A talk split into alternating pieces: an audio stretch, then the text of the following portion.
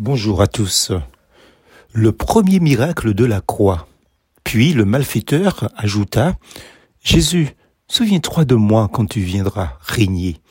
Et Jésus lui dit, Vraiment, je te l'assure, aujourd'hui même, tu seras avec moi dans le paradis.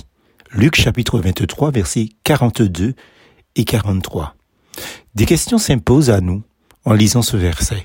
Est-il possible qu'un malfaiteur soit un bon criminel? Est-il possible qu'un criminel ait droit au paradis?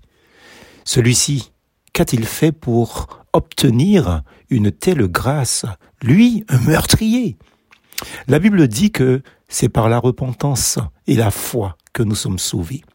Alors, ce malfaiteur aurait-il rempli ces conditions? L'évangéliste Luc, dans sa narration, nous le confirme. Tout d'abord, il a reconnu qu'il méritait la mort en tant que tel. Puis, il exprime sa foi d'une manière extraordinaire par sa prière adressée à Jésus. Nous y découvrons qu'il croit que Jésus va ressusciter et qu'il pardonnera ses péchés puisqu'il lui demande de se souvenir de lui. Il croit aussi que Jésus va établir son règne sur la terre. Quelle foi, ami auditeur en réponse à cette foi, Jésus lui promet d'être accueilli au paradis avec lui aujourd'hui même. Donc il obtient le salut par sa seule foi en Christ, sa seule croyance, sa seule confiance en Jésus-Christ. Il n'a vraiment rien mérité, tout comme nous aussi. Nous n'avons rien mérité non plus. Éphésiens chapitre 2, versets 8 et 9, et même le verset 10, nous dit ce qui suit. En effet, c'est par la grâce que vous êtes sauvés, par le moyen de la foi. Et cela ne vient pas de vous, c'est le don de Dieu. Ce n'est pas par les œuvres, afin que personne ne puisse se vanter.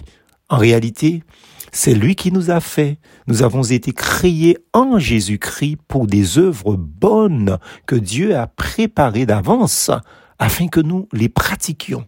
Fin de citation. Voilà donc la confiance du croyant converti et repenti en Jésus-Christ. Hébreu chapitre 6 au verset 19 nous dit cette espérance nous la possédons comme une encre solide et sûre de l'âme. La promesse de Jésus à l'homme crucifié à ses côtés lui donne l'assurance qu'après sa mort, il sera directement introduit dans la présence de Dieu, dans la présence de Dieu, mais avec Jésus-Christ. Tu seras avec moi, lui dit Jésus. Avez-vous, cher ami auditeur, cette assurance en Jésus-Christ, plus force en Jésus-Christ